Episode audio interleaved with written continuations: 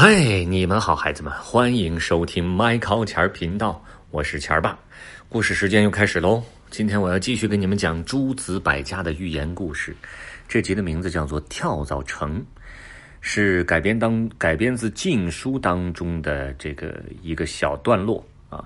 它的作者是阮籍，三国时期魏国的诗人，著名的竹林七贤之一。呃，我们还是这个不讲这个跳蚤城的来源的那个原文了，我们讲讲故事了啊！这故事很好玩孩子们听好喽！跳蚤城现在开始。话说这跳蚤的生命力很强，喜欢在长毛的动物身上寄居。如果生了跳蚤是件很麻烦的事儿，不管你怎么梳、怎么挠、怎么洗，也不能完全的清除掉。一群跳蚤在狗毛的深处安居乐业，建设起一座城市，一座跳蚤城市。嗯，这城市里面有街道，有房屋，有运动场，还有植物园，当然还少不了学校。你瞧，什么都有，对吗？跳蚤老师在课堂上教导小跳蚤们：“这个狗毛里啊，是吉祥如意的居所。”是我们跳蚤的幸福之城，你们知不知道？小跳蚤们发出了“嗷嗷”的欢呼声。话说，这跳蚤城的边界围着栅栏，跳蚤们的行动被严格限制在栅栏内。如果他们越界，就会有悲剧发生。比方说，一旦从狗的身上掉下去了，那可就别想回来了。所以，安全教育一直是重中之重。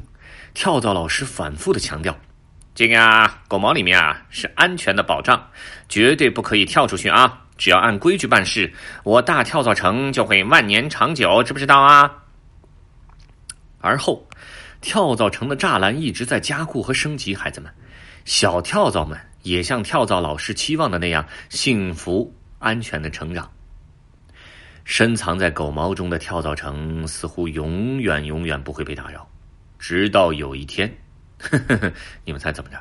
狗主人忍无可忍了，因为跳蚤太多太烦了，他把狗身上的毛剃了个干干净净。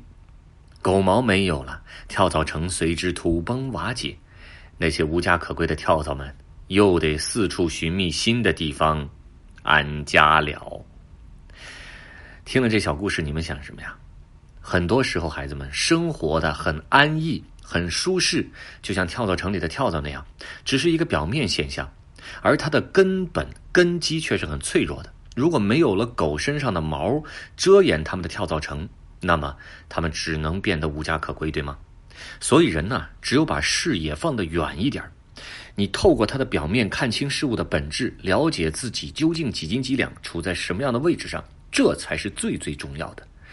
知道自己到底是安全啊，还是危险？也知道自己现在处在一个什么样的环境和位置当中，是仰人鼻息的活着呀，还是能够自力更生、自给自足的活着？这很重要，好吗？所以不要盲目的自大，当然也不要盲目的去自卑，更不要盲目的自欺欺人。